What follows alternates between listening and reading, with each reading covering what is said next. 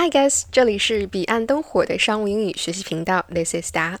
上次我们分享了在邮件结尾 closing line 时常用的一些句式，那么今天呢，我们来和大家分享的是在一些常用的语境和情况当中可以直接套用的一些句型。话不多说，让我们直接开始今天的学习吧。那么第一个呢，是当我们在发出邮件没有收到回复，想要确认对方是否收到了的时候可以用到的。As there is no reply from you regarding to my below email, would you please let me know your comments accordingly? 由于没有收到你对我以下邮件的回复，请问你是否可以告诉我们你的反馈呢？As there is no reply from you regarding to my below email, would you please let me know your comments accordingly?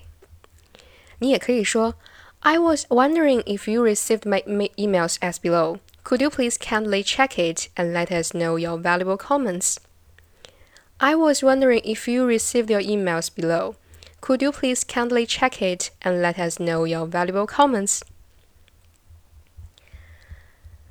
当然呢，我们也少不了跟进老客户，想要询问他们是否有新的订单要下的时候要用到的句型。It has been a while since your last order. Sincerely hoping our product performs well in your market. Please let me know if you have a new order plan. It will be a great pleasure for us to work with you. It has been a while since your last order. Sincerely hoping our product performs well in your market. Please let us know if you have a new order plan. It will be a great pleasure for us to work with you. 那么，如果正值国家法定节假日或者是其他假期，我们没有办法给客户及时的进行排产或者是回复消息的时候，你可以说 ：“I was writing to let you be advised that plus specific issue, such as this year's Chinese New Year holiday will be earlier than previously from 24th January 2020. Therefore, I was wondering if you have any intended order plan. It will be helpful if you can share with us the information. I was writing to let you be advised that this year's Chinese New Year holiday will be earlier than previously from 24th January 2020. Therefore, I was wondering if you have any intended order plan. It will be helpful if you can share with us the information. 当你在和老客户寒暄的时候，你可以说：“Glad to receive your reply and taking the time to send us your valuable feedback. Time can tell a lot, like our good partnership and cooperation during the past years. We would like to and will always value our friendship over the future more years. Glad to receive your reply and taking the time to send us your valuable feedback.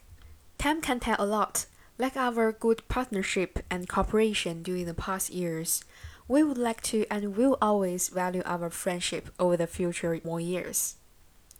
那么，当我们开发新客户的时候，我们会遇到，呃，发送我们的产品目录或者是询问需求数量的时候，我们可以用到 After carefully review your product requirements, we have selected some of our items, and here send you the attached picture and catalog for your reference. After your checking, please kindly let me know your intended items and quality. After carefully review your product requirement, we have selected some of our items and here send you the attached picture and catalog for your reference. After your checking, please kindly let me know your intended items and quality. 让我们一起再来复习一遍。当你没有收到回复，期待对方尽快回复，并且确认对方是否收到你的邮件的时候，你可以说 ：“As there is no reply from you regarding to my below email, would you please let me know your comments accordingly? I was wondering if you received my mails below. Could you please kindly check it and let us know your valuable comments?” 当你在跟进老客户询问有没有新的订单的时候，你可以说。it has been a while since your last order. Sincerely hoping our product performs well in your market. Please let us know if you have a new order plan. It will be a great pleasure for us to work with you. I was writing to let you be advised that this year's Chinese New Year holiday will be earlier than previously from 24th January 2020. Therefore, I was wondering if you have any intended order plan It will be helpful if you can share with us the information.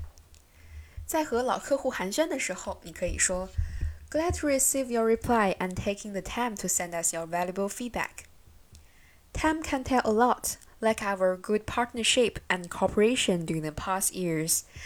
We would like to and will always value our friendship over the future more years.